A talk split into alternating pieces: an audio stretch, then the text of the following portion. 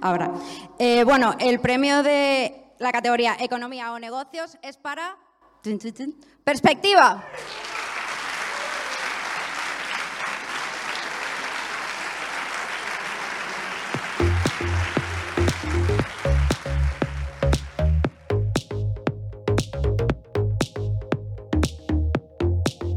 Bienvenidos a Proyecto Macintosh, un podcast de Milcar FM. Este es el capítulo 59 y hoy es 9 de noviembre de 2017. Proyecto Macintosh es el único podcast en español centrado exclusivamente en el Mac y en Mac OS. Hoy repasaremos algunas noticias del entorno iMac y como tema principal desnudaremos nuestros corazones para contaros nuestra primera experiencia con un Mac. Proyecto Macintosh te llega gracias a Zencaster, el servicio web para grabar entrevistas en remoto pero con calidad de estudio. Yo soy Emilcar y hoy me acompañan David Isasi y Carlos Burges. Como ves, esto es solo para usuarios de Mac, así que aquí y ahora y para ti comienza Proyecto Macintosh. Buenas noches, Carlos. Hola, ¿cómo estáis? Madre, madre mía. Estoy muy malito. ¿Sí? ¿Qué te pasa? Ay, que estoy muy cansado, que estoy muy cansado. Eso es, es un intento burdo de, de escaparte de la grabación. No, porque he dicho que iba a cumplir y he cumplido como, Ah. como vamos, como, como el nombre que figura en mi perfil de Zencaster. Vale. Muy bien. Ah, buenas noches, David. Muy buenas noches, Emilio. ¿Cómo estamos? Y enhorabuena, enhorabuena por tu premio. Sí, señor. Oh. Premio al mejor podcast de empresa en marketing y otras hierbas y matujos en la octava edición de la jornada de los premios de la Asociación Podcast. ¿Qué se siente? Ay, estoy en una nube, estoy en una nube. Todavía. Todavía, ya dos semanas en Dos una nube, como Son Goku. Todavía sigo sin bajar de la nube. La verdad es que estoy contentísimo, contentísimo. No, bueno, tú estabas a lo mío, no me lo podía creer. Sí, estuve temblándome, estuve temblándome yo creo que toda la noche y me tuve que Sí. tomar un tranquimacín porque la verdad es que fue una auténtica pasada. Muy, muy contento y, y bueno, la verdad es que, oye, mucha gente felicitando y la verdad es que contentísimo. Bueno, sin duda un premio merecido, pero no porque lo diga yo, de, de- de un podcast de mi amigo y de un podcast de mi red, pero es una realidad que la calidad de perspectiva ya cae por su propio peso. Si hay algún oyente de Proyecto Macintosh que no escucha perspectiva, es el momento sin duda de escuchar este podcast premiado. Te tengo que poner algo, luego nos lo van a dar, ¿sabes? De la Asociación Podcast nos mandan unos banners y unas Ah, movidas sí. y te lo voy a poner ahí en emilcar.fm barra perspectiva. Ah, qué bien, qué bien. Te lo voy a, vamos a presumir un poco de premio durante, durante unos cuantos, unos cuantos meses. podríamos decir. es. Muy bien. Y bueno, pres- presumir, eh, presumir es lo que parece que ha hecho Apple con respecto al iMac Pro en la Final Cut Pro 10 Creative Summit. Es una, una, una exhibición que hicieron, una- un congreso, una movida en torno a Final Cut Pro 10, ¿no? Y no se les ocurrió otra cosa que llevar allí iMacs Pro. ¿Vale? Y claro, eh, pues al final, pues Final Cut Pro 10, sí, muy bien, que además creo que estrenaba versión, y en fin, es un sitio para que los profesionales de Final Cut pues estén allí bicheando y no sé cuántos, pero evidentemente eh, todo el foco de atención se lo llevó el, el iMac Pro, porque Apple no se cortó un pelo y puso allí una serie de iMacs Pro con, equipadísimos con todo, con su camiseta y con su canesú, con el trackpad y con el ratón y con todo, y con Final Cut Pro 10 allí funcionando a todo lo que daba la mata, la gente tuiteando los disparates que estaban viendo, que si esto está moviendo 8K en timeline sin renderizar, que es, sea, pues todo muy, muy tremendo, ¿no? Entonces, pues la verdad es que ha sido una forma eh, muy curiosa de Apple de introducirnos este, este nuevo, eh, este nuevo ejemplar, por así decirlo, de, de la familia Mac, que se muestra con lo que ya sabíamos, una potencia desmedida, con todas las dudas sobre, mm, claro, la, la no, eh, este, este ordenador no se puede, no se puede mejorar, que es una de las claves de un ordenador profesional, entre comillas, como te lo compras, lo tienes, pero bueno, todo el mundo ha podido mm, comprobar también su imponencia física, es decir, lo que veíamos sobre escena es así, realmente es un ordenador que físicamente es, es, es espectacular, o sea, dan, decía Steve Jobs, no sé si acordáis de los primeros iMac de colores, dan ganas de lamerlos. Bueno, este no sé de qué da ganas, pero da ganas. No me hagas Y, pensar bueno, pues- mal, Emilio, no me hagas pensar mal. Eh, la verdad es que, mm, no sé, Carlos, tú que, que tienes más, em, más experiencia en, en- en informar del día a día de la compañía, si tú recuerdas que esto haya pasado antes. Claro, yo no, no tengo, no, no tengo recuerdos de que Apple haya adelantado un ordenador como ha adelantado el iMac Pro. Por tanto, tampoco recuerdos de que una vez adelantado y de que supiéramos que existe, lo hubiera llevado a una feria o a alguna movida antes de sacarlo a la venta. Bueno, hay, un par de temas bastante más interesantes, de hecho, de por sí del propio iMac Pro, aunque es, está, eh, eh, evidentemente han sacado pecho y, es una buena forma de vender este ordenador entre los profesionales, que es para quienes son. Y es que realmente no han sacado, mm, no, no me equivoco, no, no lo han sacado todavía, pero sí mostraron la próxima versión de Final Cut, que si no recuerdo mal es la 10.4. E- Efectivamente, que estaba mencionada como que iba a salir, eh, mm, digamos, como ellos dicen, later this year, ¿no? Más Sí. tarde este año, pero se nos acaba el año. Se nos acaba el año, pero la lanzarán con el Mac Pro. Digo, con el iMac Pro. Entonces, dos detalles importantes al respecto. Y es que eh, sí que maneja 8K. O sea, eh, ya se rumoreaba, hace ya un par de meses que se rumoreaba eso.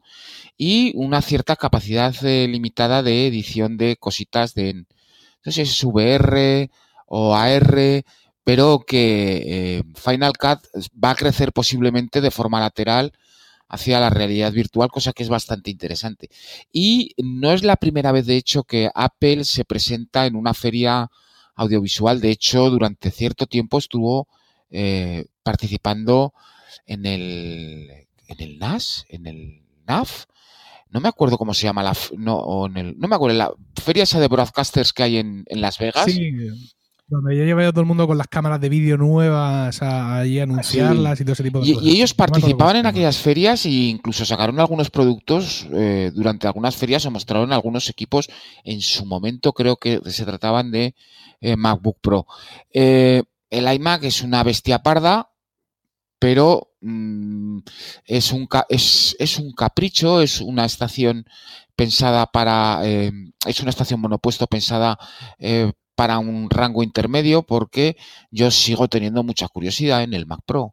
A ver qué van a hacer, porque nos podemos encontrar con que quizás sea o una máquina al menos igual de potente, pero, pero eh, expandible, o nos podemos encontrar con que además de ser una máquina expandible sea pues por lo menos un 30 o un 40% más potente, evidentemente a un precio absolutamente desorbitado. Pero claro, si estás trabajando en un entorno profesional, tú puedes calcular un retorno de la inversión, con lo cual puedes hacer esa inversión pero es un buen anticipo, es un buen adelanto de lo que podría ser el Mac Pro. A mí me, llama mucho la atención porque mm, junto con el tema de Final Cut Pro 10, en 10.4, como me han mencionado, que, que se decía eso, que iba para, para más allá, más tarde este año, eh, también teníamos esa sensación o, o teníamos esa, ese- esa información con respecto a este iMac Pro, pero claro, para los que más o menos controlamos los tiempos de Apple, el año casi que se nos ha acabado. Quiero decir, ya es raro que tengamos una salida de un producto premium como es el iPhone 10 que ya obra en el bolsillo de Isasi, ah, que- y que salga el 10 de noviembre, ¿no? Es decir, está, está justo aquí ya encima de la temporada de, de- de compras navideñas, pero ya dijo Federighi que no había más keynotes, que ya estábamos de keynotes, ya estábamos servidos, con lo cual pues entendemos que, bueno, lo que han enseñado del iMac Pro está bien, como tú dices, es un, es un dispositivo para el mercado profesional más efectivo que una keynote, es esto que han hecho. Las keynote al final incluso las keynote de, la- de las, eh, de las WWDC mm, al final se han convertido en un espectáculo de masas, con lo cual lo que ocurre en el escenario de una keynote, pues a los profesionales tampoco lo van a tener muy en cuenta. Con lo cual, pues digamos que, entre comillas, no echo de menos esa keynote para presentar el iMac Pro, pero mm, sí me miro en mi Apple Watch eh, Series 0, que me dice que estamos a 9 de noviembre, y no sé, yo le daría esto dos semanas para que aparezca en, en web con mucha fanfarria, Sí. pero no, un par de semanas no creo que se lleguen a meter en diciembre. O le Pero da tú igual. realmente no te sientes un poco decepcionado por esa presentación así, no sé, así de Strangis, con nocturnidad y alevosía. No, no, No sé. mucho, porque yo pienso ¿Que que. no? no, pero porque Carlos me tiene ya maestrado en este sentido. No puede evitar, claro, no puede evitar, no puede evitar que me queje de algunas cosas, ¿vale? Y me, me- me tolera, me tolera la- mi existencia. Pero hay otras cosas en que su insistencia al final me ha reblandecido un no sé qué hemisferio del cerebro y he entendido algunas, algunas historias con respecto al mercado pro. Claro que me gustaría una presentación, pero quiero decir, tú piensas, cuota del Mac en general, con respecto a la, a la este de ganancias de Apple. Eh, cuota del iMac, ¿vale? Y Ujú. cuota de este iMac que creo que tenía un precio de partida de 5.000 dólares. Pues, pues sí, entiendo que no vayan a reservar el San Francisco Bueno, Arena o algo así. ¿no? Pero entonces es la confirmación de que esto ya es, no te digo que es el nuevo iPod, Sí. pero un poco más. Es ya, bueno, es un objeto de culto para determinada gente y que, bueno, objeto de culto me refiero de que, bueno, para ciertas personas, pues sí, muy bien, muy bonito el iMac, el iMac eh, Pro, pero poco más. O sea, esto a Apple le da muy poquito beneficio y no le da la repercusión ya que tiene, con lo cual no sé ya si volveremos a ver un, un producto, un Macintosh de, de sobremesa en una keynote. A partir de ahora que serán todos los iPhone, iPad, eh, Apple TV. No sé, si esto ya no tiene, mm, no sé, el, la categoría suficiente como para presentarlo en una keynote, un iMac Pro que le, bueno, le cayeron críticas a Apple por no, por no tener actualizado al día, que si los profesionales lo demandaban, que si y ahora resulta que hace una presentación de lo que va a venir y cuando viene pues lo, lo saca ahí por la puerta de atrás y, y ya está. Ni, ni, ni keynote ni, ni leches en vinagre. Mira, Yo mí- la verdad es que no más, sé. más que eso, David, y, y por ese perfil, digamos, profesional del dispositivo, Mm. Porque no es una cosa de, venga, vamos a conseguir portadas, porque no vas a vender más de estos por conseguir portadas. De estos No. vas a vender, los que vas a vender, se- de estos sí. ya los tienes vendidos ahora mismo, ¿vale? Antes de sacarlo, ya tienen sus dueños incluso. Sí, pero lo mismo que un Mac Pro. El Mac Pro tampoco Bueno, pues- tiene el, el dueño que tiene y cuando sale uno nuevo así renovado diseño lo tienes en una keynote. Ya, pero, Y- pero ya harán ellos en su momento para que esto apañe y entre en una keynote. ¿Qué, qué han hecho con el, con el iMac Pro? Oye, ¿lo tenemos listo? No, pero es que tenemos esta keynote aquí y no vamos a hacer más keynote. Pues venga, sácalo. Pero te decía que más que molestarme, entre comillas, o sorprenderme que no haya una keynote específica para contarnos Mac de- más del iMac Pro, que yo creo que ya nos contaron bastante, más que eso, me sorprendería mucho y además, mm, bueno, me va a sorprender que no haya una keynote, por ejemplo, para el HomePod, para el altavoz este místico. Porque eso sí es un producto de consumo, ¿vale? Es un producto que sí tiene que entrar por los ojos, que sí tiene que salir eh, el, ¿cómo se llama? Este, el que baila. Eddie Q. Eddie Q, Carlos, ¿te imaginas a Eddie Q en escena con el HomePod diciéndole, Siri, ¿cómo van los Rangers? Siri, no sé cuánto, tráeme pizza. Madre mía, el EDQ. El EDQ. Otro que está en la lista. Eh, ponme música y, el- y bailando así, tú, tú, tú, el tío allí moviendo el culete. Eh, eso sí me, fíjate, eso sí me llama la atención, ¿no? No que el, el- no que el iMac no, no esté, el iMac Pro no chupe más, más escenario del que, del que ya lo han dado. Y no sé, el HomePod también era para más tarde este año. Dirán algo en un momento dado de no lo hemos pensado mejor, iba para enero. Hombre, aquí ya difícil a estas alturas ya de la película que, que saquen ya nada más, ¿no? Estamos ya a mediados de noviembre, el Black Friday está ahí ya. Hmm. Mm, pff, eh, no sé, yo creo que aquí ya está todo el pescado vendido. Lo que tenía que salir ya ha salido y hasta aquí hemos llegado. Y, y lo otro, pues servirá para después de las ventas navideñas, para que la gráfica de ventas y de ingresos no caiga tanto y se haga el HomePod por ahí y el iMac Pro para después de Navidades. Y, y bueno, pues cuatro cosillas más, pero yo. Bueno, el iMac Pro después de Navidades, yo me esperaría a ver qué pasa el martes 14. ¿eh? Ah, sí, Atención, ¿eh? Pájaro, ¿tú atención, sabes? ¿Tienes- atención. tienes- Estalló la bomba deportiva. Como- pájaro? como- míralo, el tío. Ahí lo tienes. Pero es que además nos deja tú y yo aquí, bla, bla, bla, bla, bla, bla. Yo Sí, pienso, sí. yo opino, pum, pum, chocándonos como contra el cristal como las moscas. Y de pronto él surge de allí, surge entre las montañas nevadas y dice, ojo, con el 14. Ojo, nieve. A ver, ¿qué pasa el 14? Conjunción Mm, astral. Podría, podría ser. ¡Ay, va! Com- se comenta, ay, se comenta. Se comenta. Se comenta. Em, yo la vez de, de donde me viene esto, se suelen equivocar con una semana. Como Joder, mucho. ¿De dónde me viene esto? De raticulín te viene. Sí, eh, que estas cosas, ya sabes, se dice, Sí. ¿cómo es? Se dice el pecado, pero no el pecador. sí, sí. Pero si eso me han dicho hoy, pájaro". el martes 14.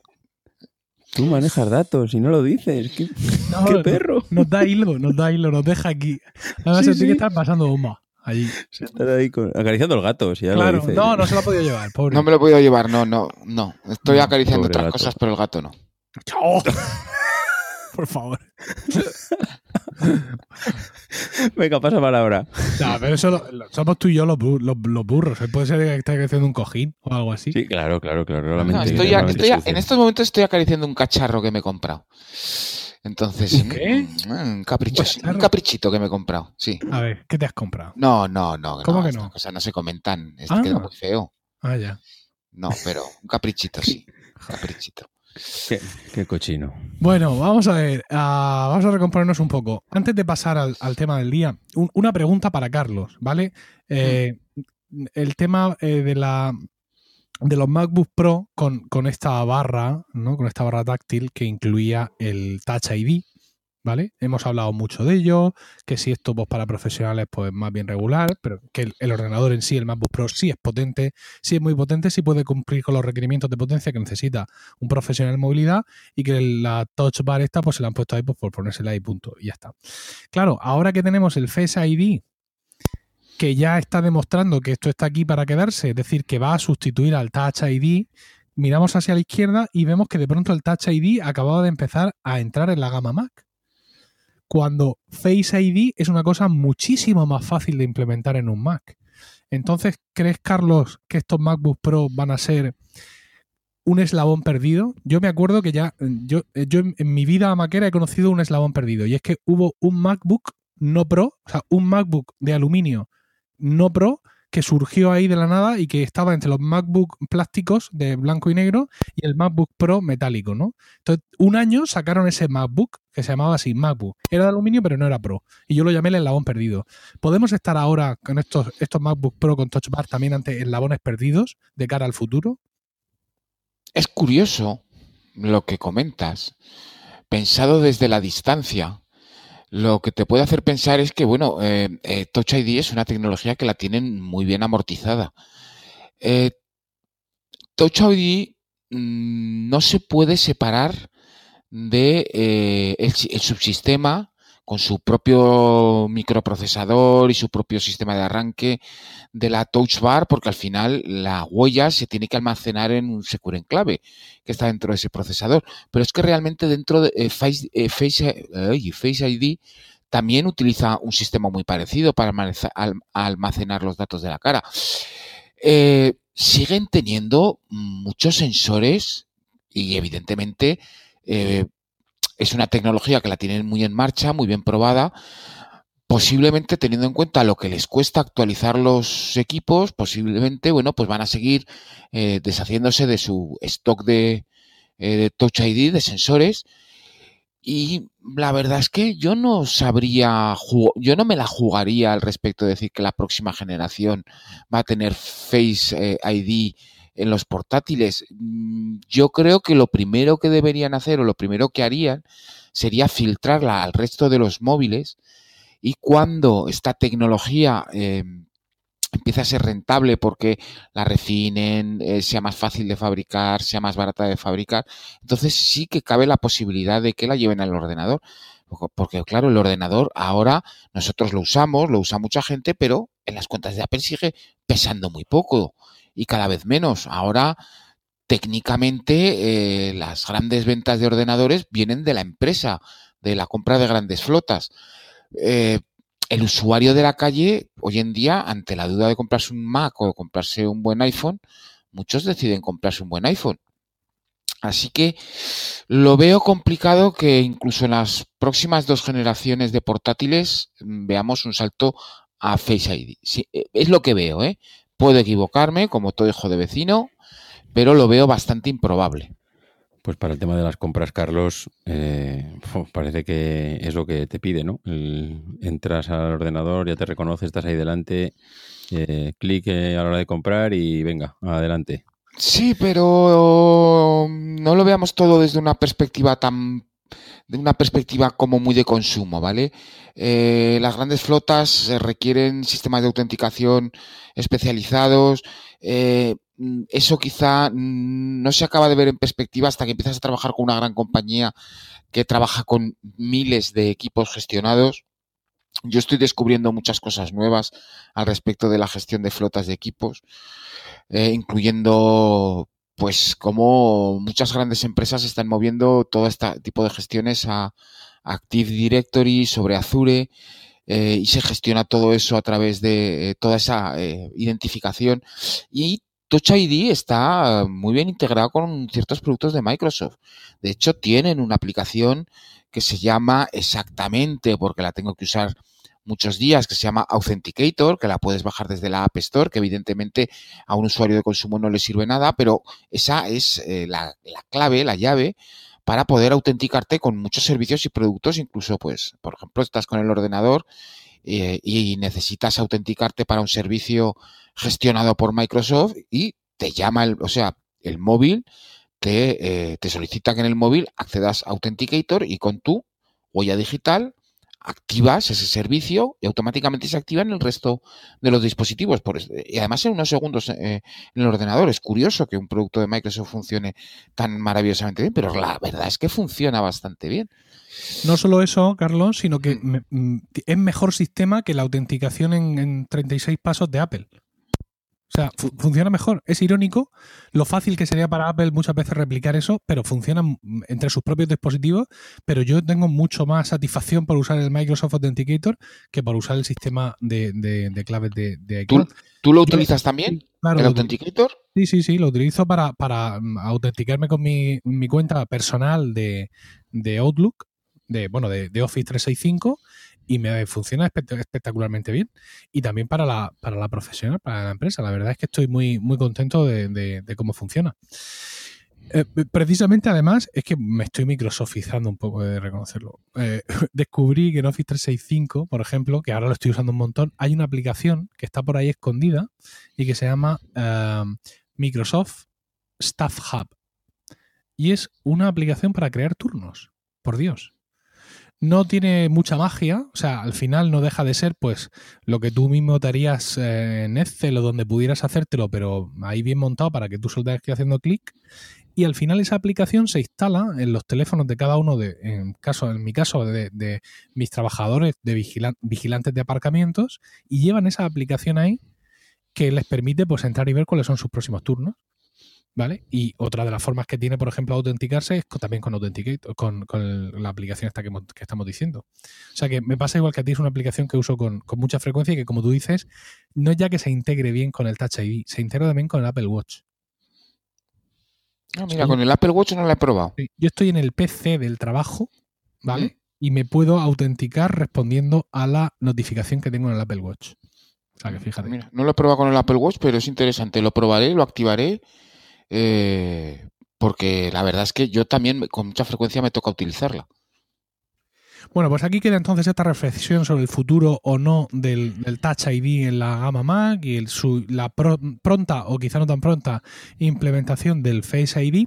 Y vamos y aparece ya el tema del día, que como hemos dicho en, en la entrada es nuestra primera vez, ¿no? Queremos un poco venirnos aquí en esta, ya empieza a refrescar por aquí en España, incluso aunque eh, Carlos ya lleva tiempo con nieve en las cejas, allí en Suiza, en, en Austria, perdón, eh, y aquí, bueno, pues ya empieza a refrescar y es el momento de eh, ponernos una mantita, encender el fuego y contaros nuestra primera vez con un Mac. Si os parece, voy a empezar yo, porque mi experiencia seguro que va a ser la más decepcionante para todo el mundo, y así os marco un poco como en la cosa. Yo del Mac conocía que existían, ¿vale? Esa era, esa era mi idea de un Mac. Yo era super Microsoft. PC con Windows, eh, dispositivos de estos eh, Pocket PC, ¿vale? Dispositivos Pocket PC que llevaban aquel sistema operativo mm, antepasado de Windows Phone, que era una cosa muy chula, que además era muy curioso porque no tenían el mismo sistema operativo, lo que eran, digamos, como los Palm que, y lo que eran los, como, que eran como teléfonos, con, con, números, con teclas con números. Fue, fueron unos días muy interesantes. Yo incluso escribía en una página web que se llamaba todopocketpc.com que es, digamos, la primera vez que yo me muestro públicamente a, la gente en, Internet. De allí eh, guardo grandes amigos y, grandes recuerdos. Entonces, eh, el, el, dueño de aquella, de aquella web, Iván Eserna, era un fan de los iPod y empezó a, a a tocarme la curiosidad el tema del iPod. Había un subforo dentro de los foros de todo Pocket PC, era una época de foros, o había un subforo del iPhone, del, perdón, del iPod. Y yo empecé ahí a darme cuenta, a mirar esto, lo otro, y claro, empezaron a, a, a calentarme del Mac. Y fíjate, porque un Mac y esto y lo otro, yo seguía sin haber tocado un Mac nunca, ¿vale? Solo los había visto en películas y ahora que la gente empezaba a decirme, empezaba a navegar por la página web de Apple. El caso es que llegué a tener pedido un iBook eh, un iBook de 11 pulgadas, que es un ordenador fantástico. En aquel momento fue un, un ordenador muy chulo, ¿vale? Con un gran nivel de portabilidad, un gran equilibrio entre tamaño, precio y prestaciones. Pero al final lo quería hacer financiado, y me arrepentí y cancelé el pedido. Y eh, me compré un, un iPod, un iPod eh, Shuffle, el iPod blanco este. A las, como que al mes o así, ya me compré el primer iPod completo con rueda. O sea, yo ya fue efecto halo total. Y eh, todo esto estamos hablando de 2005, pero tuvo que pasar un año entero, ¿vale? Ya en 2006, en abril, cuando de pronto un día, como decía una promo que yo tenía de mi primer podcast, harto de mi portátil Asus, me fui y me compré un Mac. Eh, siempre cuento, no tenía el coche, estaba en el taller, el distribuidor al que iba a ir estaba al otro lado de la ciudad y me cogí un taxi. Pero eso aquí para mí es muy épico, ¿no? Hasta me cogí un taxi para ir a comprármelo. Llegué, tal, les llamé antes, ¿tenéis en existencia? Sí, esta oferta que veo aquí la tenéis, sí, pim pam, pim pam, tarjetazo y en el taxi para la casa otra vez. Y cuando llegué a casa y lo monté y lo encendí y lo puse en marcha, esa era la primera vez que yo tocaba un Mac. O sea, ni siquiera me di cuenta después.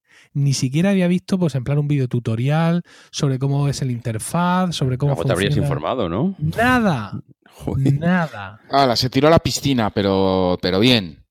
Solo lo que la gente me decía, no tiene virus, no sé cuánto, fíjate, esta parte, la otra, tal. Acababan de salir los iMac, eh, que fue el primer Mac, los iMac con procesador Intel, con procesador Core Duo. Se revolvió tremenda allí en el foro poco especial. Ahora se va a poder virtualizar Windows, esto va a ser ya la repanocha, no sé cuánto. Y un día me harté en el portátil y dije, me lo compro hoy. Y así, Mm. ya, ya, cuando lo compré, ya te digo, me di cuenta que era la primera vez que yo tenía delante un Mac. Con su ¿Qué modelo has dicho que era?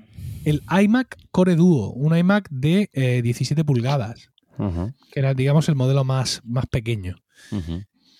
Y así empezó. Quiero decir, no puedo contar historias chulas de que yo iba, había conocido un distribuidor, lo había tocado en el corte. Nada. El Nada. iMac de 17 pulgadas es el que era blanco, Sí. gordito, que era bueno, Sí, gordito. sí. Sí, que tenía sí. el CD en lateral, ¿no? Justo, efectivamente. Pues no no lo llames mi- gordito, llámalo chubi. Claro. Ese fue mi primer iMac y mi primera experiencia universal con un Mac. La primera vez que yo tocaba un Mac fue mi propio Mac. Y la primera vez que lo manejaba, pues sí, había visto las keynotes y todo eso, pero yo realmente no sabía aquello, como Estamos hablando del año. 2006, 4 de 2006. abril. Ajá. El 4 de abril lo tienes marcado a fuego. Sí. Sí, porque eh, Pedro Aznar tenía un blog que se llamaba 412 y lo llamaba 412 porque ese día 4 de diciembre fue el día que él se compró o tuvo su primer ordenador en general. Entonces yo gastaba las bromas diciendo que había pensado ponerle a mi, a mi podcast 44. Eran bromas eh, internas de, po- de podcasters y bloggers de Apple de 2006. Eh, por eso me acuerdo tanto. Y recuerdo además, mm, yo era novio de Rocío, ya entonces, de venir ella del trabajo. mm, Ah, te recojo, mm, te recojo el trabajo y cenamos en casa, sí, venga, tal. Y de llegar allí y de ver, ¿y esto? ¿Qué te has comprado de pronto? Se te ha ido la olla. Sí, mira, no sé cuánto, tal. Yo súper contento, claro, era mi novia, entonces era más permisiva con mi gasto de lo que es ahora. ¿No? ¿Cuánto, te, también- cuánto te costó aquel equipo? 1579 o algo así. Mira, yo Porque una- era una oferta especial, me lo daban con más RAM. Con, sí, me lo daban con más RAM. Una ofertilla que hicieron y tal, y nada, muy bien.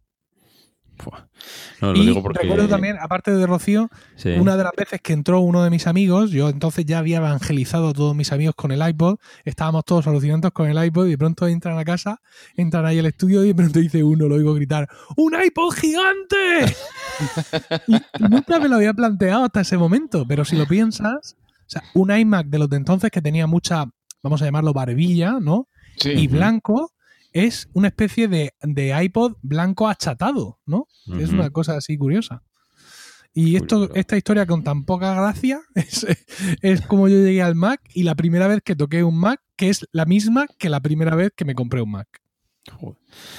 Hombre, no sé. Yo si quieres cuento ahora la mía dejamos a Carlos para, para el final, pero es que Sí. la mía es muy parecida a la tuya en el sentido de que tampoco tiene, no sé, no, no, no tiene así grandes historias. Yo creo que lo que lo he comentado alguna vez, porque el primer contacto mío con un, con un Mac fue en la universidad. Era el año 2000, tú has dicho 2006, ¿no, Emilio? Sí, El era año 2000, eh, las salas de informática de la universidad y, y el, el edificio que en cierto modo pues puede ser igual de estudios más creativos, ¿no? Eh, era las, el edificio donde se estudiaba música, donde se estudiaba magisterio, bueno, estudiaba, posiblemente se sigue estudiando, estudiaba magisterio y también matemáticas. Y eran las salas de informática las únicas que había en toda la universidad que tenían Macs. El resto de, el resto de salas de informática de la universidad eran todas de PCs. Y yo fui a parar a aquella, aquella sala como un poco de responsable de mantenimiento de los ordenadores de esa sala y para resolver las dudas de los usuarios que había allí. Y, joder, la verdad es que u- u- tenían un ojo los que me pusieron allí, porque para resolver las dudas de unos equipos que no había visto en mi vida y no sabía cómo funcionaban, la verdad es que pocas dudas, vamos, fue una, fue una formación, vamos, más para ellos que para, más para mí que para ellos, porque yo hasta que me puse un poco las pilas con aquellos equipos, me ayudó el, pues, la anterior persona que ocupó a- aquel puesto en la sala y me estuvo explicando cómo funcionaban, pero eran, recuerdo que aquellas salas eran los Macintosh LC del año 95 que luego fueron sustituidos al año siguiente por los Power Macintosh mm, año 96 y claro, equipos, ahora, to- ahora tenemos el- en la mente el equipo de diseño pues de, del iMac verde y pues con mucho diseño, pero claro, aquellos equipos, el, el Macintosh LC eran, eran equipos grises, o sea, eran equipos que tampoco tenían un gran atractivo, pero eh, pero tenían cosas que por aquella época, para los que no habíamos visto un, un Mac funcionar, claro, venías del mundo Windows. Yo no me acuerdo ahora, en el año 2000, no sé qué sería, ya no te digo el Windows 95, yo no sé si sería el 95, el 98, eh, pero no sé, en ese entorno tendríamos que venir, claro, venías de una interfaz totalmente diferente. Eh, a mí me chocó muchísimo en aquel momento que cuando tú utilizabas un Windows prácticamente todas las ventanas y aplicaciones que utilizabas las maximizabas al máximo, sí. a lo que todo lo que daba la pantalla, porque parece que molestaba todo lo que estaba en la parte de atrás, y en cambio allí había muchas ventanas. O sea, abrías una, abrías, hacías clic en cualquier carpeta, ¡pum! una ventanita, Eh, abrías algo, ¡pum! otra, y tenías toda la pantalla llena, llena de ventanas. Eh, de hecho, lo que yo creo que, re- que tengo el recuerdo más grabado a fuego de de los primeros usos, esas primeras clases que yo recibí de, de cómo usar el Mac, era el coger una foto, bueno, era el, drag and drop, o sea, el poder coger y arrastrar cualquier cosa por la pantalla y, llevarla a otro sitio y, y funcionaba. Hace- no es que funcionase, es que algo hacía. Tú arrastrabas un icono encima de algo y alguna, no sé, algo se ejecutaba y muchas veces arrastrabas encima para ver qué pasaba. De hecho, mm, a mí me parecía magia absoluta el coger una foto en una página web, cogías una foto, la arrastrabas al escritorio y ¡pum! Ahí tenías el archivo creado. Eso para mí era, madre mía, pero esto es, esto es una barbaridad.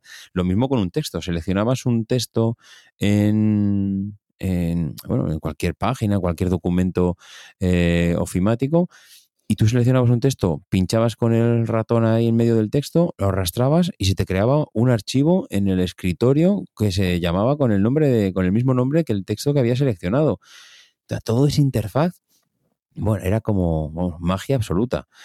Y lo bueno que tuve yo es que cuando justo eh, al poco tiempo de entrar, claro, los equipos ya, estamos hablando que si yo aquellas salas de informática las pisé en el año 2000, eh, los Macintosh LC y los Power Macintosh, pues se habían salido en el 95, pues no sé cuándo los compró la universidad en aquel momento, pero posiblemente llevarían ya 3, 4 años allí en salas de informática. Claro, todo el mundo no tenía en su casa un ordenador, la gente iba a, la universidad a usar y esos equipos no paraban, o sea, eran equipos non-stop, aquello salía humo y de repente, claro, de ese uso, el desgaste, la universidad compró los nuevos iMac y de repente la universidad en aquellas salas grises eh, de teclados grises, mm, pantallas eh, grises, eh, las CPUs, porque la- las pantallas estaban como, como todas las de aquella época, apoyadas encima de una CPU también gris. De repente llega el iMac a unas salas grises y empieza a ser todo verde en un principio y al año siguiente empiezan a llegar los iMac de colores. Y bueno, la revolución era total. Todo el mundo empezó a pasar por allí para ver aquellos ordenadores transparentes, que se veía por dentro, que, se que estaba todo compactado en la, en la pantalla.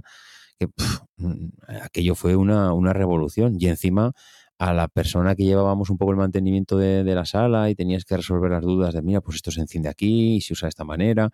Encima nos ponían un, Power Mac G3, aquella torre, aquella primera torre que, que apareció con los Macintosh bueno, y aquí yo ya no te quiero ni contar. si ya el, iMac parecía de otro planeta, esa torre de, colores que encima era hiperpotente, era, vamos, la verdad es que te sentías exclusivo, o sea, te sentías, mm, pues sí, el thing diferente, ¿no? Te sentías diferente al, resto de, al resto de la universidad. Era una manera, mm, no sé, eh, de, de, entender la informática, pues totalmente diferente.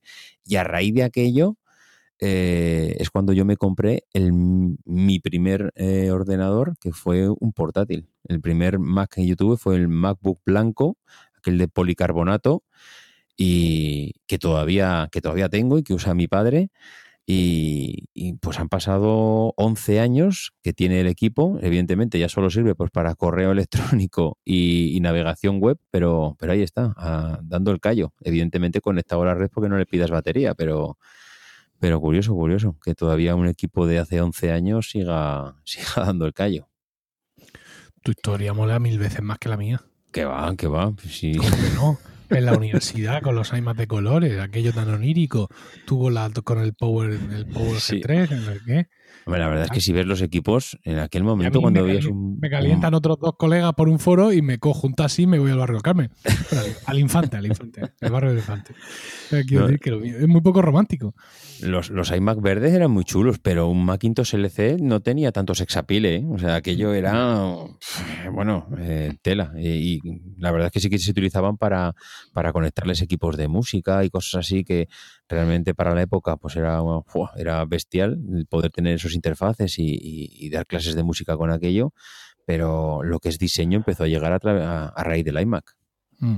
Eh, quiero decir que mm, recordad que al principio de, de, Proyecto Macintosh yo animé a los oyentes a que nos enviaran mm, grabada la historia de su primer Mac y nos grabaron un montón. La verdad es que eh, luego ya la gente dejó de hacerlo, seguramente porque yo también dejé de recordarlo, pero mm, los primeros episodios ahí mm, se metían así en mitad del, programa, los metía yo, pues esas historias que la gente nos, nos enviaba contándonos, pues, pues eso, la historia de, hola, soy fulano de copas y mi primer Mac fue un no sé qué ordenador que me compré en tal sitio, que no sé, no sé cuánto, y estaba, estaba muy simpático porque se escuchaban historias muy curiosas, sobre todo las que como tú arrancan de yo en la universidad tenía no sé qué movida y tal, esas historias. Ahora te parecerá una tontería, pero yo me acuerdo de aquella, de aquellos podcasts tuyos y yo los escuchaba y yo siempre decía, joder, a este, a este Milcar algún día yo le grabaré, le grabaré un audio para explicarle mi historia. Sí, sí, la verdad es que ahora, ahora que lo has recordado, me acuerdo con, yendo en el coche a trabajar y escuchando aquellos podcasts tuyos y, yo diciendo, el día menos pensado me compro un micro y, y, le grabo mi historia porque, joder, yo creo que, yo creo que lo mío da como para que lo escuche. pues mira, mira cómo. Bueno, Carlos. Venga, voy a contar. Creo que he contado alguna, alguna vez esta historia, pero la voy a volver a contar. Yo mi primer contacto con los Mac fue a través de un novio que tenía mi hermana, que le dejaba un ese color que no sé dónde lo habían sacado, la verdad, de para hacer eh, trabajos del colegio, de, la universidad ya, eh, mm, ese fue un primer contacto, pero no le presté mucha atención. Yo estaba, en aquella época yo trabajaba en otras historias y eh, sí, parecía una máquina interesante, pero bueno, tampoco le presté muchísima atención. Después un compañero mío de trabajo se compró un LC2 allí por los... Es posible que haga memoria haciendo por los... el año 92, el año 93 era una máquina mm, eh, con, una caja parecida a la del LC. Se llamaban las cajas Pizza Box. No eran grises, eran cremas, eran de color crema. con un ratón, con, el, con un bus especial, no podías utilizar un ratón más que diseñado para Apple. El, eh, eh, se llamaba Apple Desktop Bus, el conector, era un conector especial. Todo era especial en aquella época en Apple, todo costaba un huevo y parte del otro, era absolutamente increíble lo que costaba. Y cuando yo decidí dejar, abandonar el, entorno laboral en el que estaba y dedicarme a otra cosa, pues entonces sí que decidí comprarme eh, un Mac. Eh, mi intención era trabajar en entornos de temas gráficos, eh, temas de diseño. De hecho, acabé durante muchos años trabajando en, en una imprenta y me compré un LC475. Esa era una máquina bastante increíble. Estamos hablando de hacia el año 93, año 93, año 94. Yo recuerdo que pagué por aquella máquina con su monitor de tubo Trinitron de 14 pulgadas, 4 gigas de RAM, 80, perdón, 4 gigas, ya me gustaría, 4 megas de RAM y 80 megas de disco duro SCSI, pagué 250.000 pesetas de aquella época, que era un pastón, era un pastón. Yo me acuerdo que eso lo compré en un distribuidor de Apple de Zaragoza y a partir de allí eh, mm, casi toda la pasta, porque eh, yo no doy un paso sin eh, tener bien firme el otro pie, entonces yo seguía trabajando en, en mi entorno laboral de aquella época, pero seguía, me estaba preparando, me estaba estudiando para dar el siguiente paso. Me compré después con el tiempo un una unidad de cartuchos Bernoulli que tenían 40 megas, eran el disquete máximo de aquella época, que cada cartucho valía 5.000 pesetas de aquella época y si se te caía al suelo se rompía y ya no lo podías volver a usar, destrozado. Eh, me acuerdo que compré, esa es una historia chula también, compré un escáner, quería, necesitaba un escáner para trabajar, pagué también una barbaridad, pero en aquella época eh, no había en España escáneres para Mac, te lo tenías que traer desde fuera y costaba Mm, bueno, estamos hablando de cientos de miles de pesetas. Así que localicé un escáner de, para PCs casi de una marca eh, específica, pensando que podría utilizarlo en el Mac, pero aquello no funcionaba. Así que, eh, eh, porque el Mac funciona como funciona, logré acceder al modelo del motor específico y del sensor específico que utilizaba aquel escáner. Así que eh, averigüé que era de una marca que sí que fabricaba escáneres para Mac y busqué la distribuidora en España en la revista Macworld y les pedí que si me podían enviar el driver. Y unas semanas después me llegó el driver en un disquete por correo. Porque en aquella época no había internet. Claro. Y, el escáner funcionó. Aquel LC475, yo invertí una cantidad de dinero exageradísima en aquel ordenador. Eh, yo creo que al final se acabó pagando pero otra cosa que hice con ese ordenador, en aquella época en Zaragoza había una tienda que era eh, especializada en temas Mac, carísimo todo, evidentemente, o sea, no os podéis imaginar los precios que se pegaban en aquella época por un SIM de memoria RAM o por un disco duro, lo que sea, eran unos precios exageradísimos. Y el problema es que el LC475 venía un procesador, el 68LC040, que era como el 68040 de los cuadras, pero sin coprocesador matemático. Y en aquella época, un señor que se llamaba Kai Crease, algún lector seguramente se acordará. Yo si lo busco seguramente eh, encontraría. Eh, Kai Crease, algo así, que luego hizo una serie de plugins para Photoshop, etcétera. Era muy famoso. De hecho, este señor vive en Suiza, en un castillo, porque lo tengo localizado. Em, esa sería una entrevista, porque además no concede entrevistas, esa sería la entrevista maquera clásica por excelencia. Kai Krause se llamaba ese señor. Y lanzó un programa en aquella época que se llamaba Bryce 1.0, que era un generador de paisajes em, eh, a base de renderizado. Trabajaba en tres dimensiones, era para aquella época, era, mm, vamos, eh, en el mundo de Windows no había nada ni parecido ni por asomo. ¿Cuál era el problema? Que requería un coprocesador matemático. Así que yo me acuerdo que los de eh, Cartuja, Cartuja de Auladey, la tienda aquella, que los acusó en su momento, creo que fue eh, IDG, que entonces tenía tiendas de, de, Mac, los acusó de traerse en valijas diplomáticas software y hardware desde Estados Unidos y no, y no pagaban impuestos y no sé qué historia. fue una historia que Macworld publicó una carta en la revista y todo. Eh, me trajeron la caja del Bryce 1.0 que pagué 40.000 pesetas por ese software. Pero yo sabía que le voy a sacar muchísimo partido. De hecho, lo utilicé para hacer millones de flyers para discotecas, porque claro, en aquella época hacer un flyer con un paisaje súper electrónico del espacio exterior quedaba absolutamente fuera de cualquier entorno eh, Windows que se preciara o incluso de cualquier imprenta que eran los únicos que podían tener Mac. Y hazme un flyer, por favor, con ese programa que tienes si quiero un, un paisaje extraterrestre alienígena y tal. Y entonces tuve que irme a la tienda en concreto y decirle, mire, yo necesito un procesador 68LC040 porque mm, el procesador en aquella época se podía extraer del Mac y podías poner el otro y entonces funcionaba perfectamente. Había logrado enterarme, porque en aquella época no teníamos internet. Así que conseguí un procesador LC, me consiguieron un procesador completo, posiblemente de algún cuadraveriado, de alguna cosa así, me lo cobraron, me lo cobraron muy caro, pero gracias a eso tuve el posiblemente el único LC475 con procesador, con coprocesador eh, matemático que se pegaba horas y horas renderizando aquellos paisajes con Bryce 1.0 y así se pagó el ordenador gracias a los flyers de discoteca, porque hice cientos de flyers de discoteca. Me venían hasta de fuera de Zaragoza, de Madrid y Barcelona, diciendo, oiga, mm, que eh, hemos visto un flyer suyo en, en y esos paisajes usted cómo los construye y tal. Pues mire, eh, tengo un software tal, pues oiga, háganos uno, por favor, para, para nuestra eh, eh, nuestra discoteca o nuestro pub y lo que sea, y se pegaba a lo mejor dos días renderizando el paisaje. Y más vale que te saliera bien a la primera, porque como hubiera algún fallo, pues había que volver a repetir.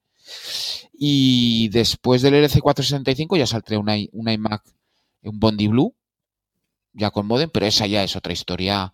Eh, pero mi primer Mac, mi primer Mac tocado, comprado fue ese LC475 con aquel escáner de Windows con un driver enviado por disquete con aquel procesador cambiado, con una cadena SCSI enorme de cacharros, porque las historias del SCSI también merecen la pena algún día contarlas, de cómo se conectaban aquellos cacharros y cómo aquellos periféricos volaban en comparación del RS232 que portaban los PCs de aquella época. ¿Y dónde estaba el cacharro? Ese cacharro me lo pidió un familiar para escribir un libro y ese familiar falleció y cuando vaciaron la casa ese cacharro desapareció. Oh, se llevó el monitor, el teclado, el ratón y el pizza box de, aquel LC475. No sé dónde fue a parar. La verdad, alguien se lo llevó. Pero era aquel pizza box eh, funcionaba aquello de maravilla, eso sí, 4 megas. Madre mía, para actualizar a 12 megas de RAM, la pasta que me gasté con uno de 8, que aquello costó, aquella, en aquella época costaba todo lo relacionado con el Mac. Nos costaba, vamos, pero, pero una exageración, ¿eh? Cualquier, la más mínima cosa tenía unos precios exagerados. El, la primera unidad de CD, el, el, Apple CD, el modelo 150 a velocidad por uno, costaba 30.000 pesetas y pesaba 6 kilos. Llevaba una caja metálica alargada que parecía un ataúd planita y costaba eh, eh, 30.000 pesetas. Y cada CD grabable, que fallaban más que una escopeta de feria cuando empezaron a, utilizarse ya discos grabables, costaban 5.000 pesetas. Pero escúchame, he escuchado dos días renderizando. Dos días renderizando, sí. Pero te refieres que el ordenador está 48 horas encendido. 48 horas encendido, currando, renderizando. Los, ventiladores volando. y tú pensando, esto mm, casca en cualquier momento. Hombre, ya cuando ya has hecho 50.000 flyers, ya sabes que son dos días de estar leyendo a Tolstoy, ¿vale? Mientras escuchas un, el, el, bufar, pero la primera vez tuvo que ser, en plan, esto, algo tengo que estar haciendo mal. No creas, ¿eh? No bufaban tanto como aparentaban, ¿eh? Estaban muy bien optimizados para la ventilación y para, para otras muchas cosas. Sí que se ponía aquello caliente, pero tampoco era... Eh, eh, ten en cuenta que en aquella época este procesador iba a 25, 25 hercios. 25 hercios. No había ni megahercios. Mm. Con lo cual, eh, no, perdón, 25 megahercios, sí, llegábamos a los 25 megahercios. Pero eh, eso es una velocidad mínima, con lo cual el calentamiento en aquella época tampoco era muy alto. Eso sí, tú tenías que pensar que para una imagen de esas, para imprenta, tenía que tener 300, 300 píxeles por, eh, por pulgada para que luego se pudiera imprimir con cierta calidad, con lo cual tú tenías que hacer un cálculo de los píxeles de tamaño eh, a 72 píxeles del tamaño máximo de la imagen con tu calculadorita en el Mac para luego hacer esa imagen a, a esa anchura y esa altura de píxeles y que luego renderizará eh, luego cuando lo metieran en el Photoshop 2.51 de la época que había, pues eh, pudieran reducirlo para que tuviera el tamaño adecuado de impresión a los 300 píxeles por pulgada que eran que se requerían para que tuviera una calidad por lo menos decente eh, a la hora de imprimir y convertirlo a CMYK donde todos esos maravillosos colores en, en RGB con esos 256 colores luego emulados a miles de colores eh, se vieran y todo, todo, ese tipo de cosas. Era una aventura en aquella época tener un Mac y era carísimo, carísimo, carísimo, carísimo. Yo, yo si lo pienso, realmente eh, lo, los Mac que yo he tenido ya no eran tan caros. Es decir, aunque cuando me compré el iMac, el iMac blanco en abril de 2006, gastarse 1.500 euros en el ordenador No ya, caro, era, ya era 1.500, ¿vale? Ya era una cosa como imponente. Es decir, te estás comprando un ordenador muy bueno.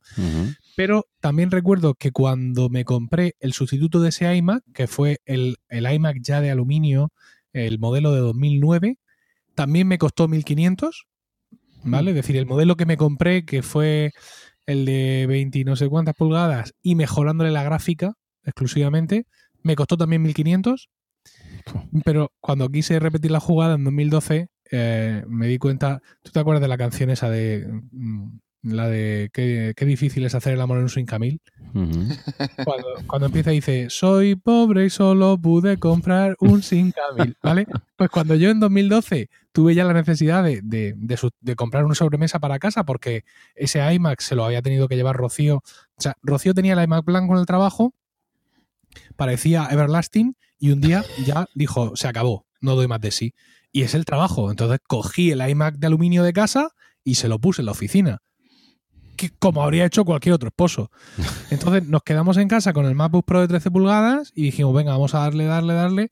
Pero ya llegó un momento en 2012, ahí a final de año, que dijimos, no, no, esto, mm, hacemos muchas cosas en casa para las que el MacBook Pro no da.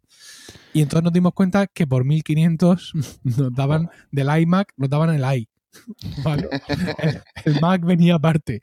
Y fue entonces cuando decidimos comprarnos el Mac Mini de 2012, la mejor decisión que hemos tomado nunca. Además, hicimos el esfuerzo de ir un poco más arriba, el, el i7 de cuatro núcleos, que es el que, al que ahora mismo está grabando esta sesión, y me costó 1.500 euros, que viene a ser lo que yo me estoy gastando siempre en un ordenador de, de sobremesa. Es decir, claro, yo he entrado mucho, yo soy un switcher, definitivamente, Carlos, en definitiva.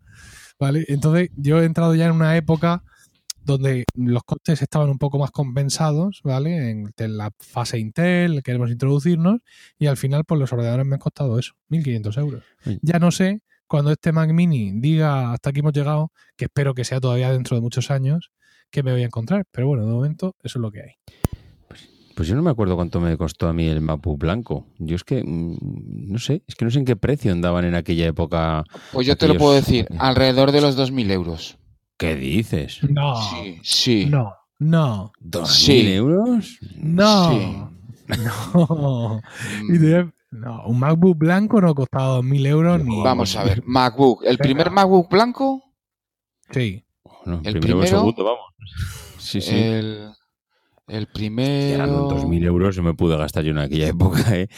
Un tío de, de, de- de 30, de el, 30 de policarbo- años. el de policarbonato.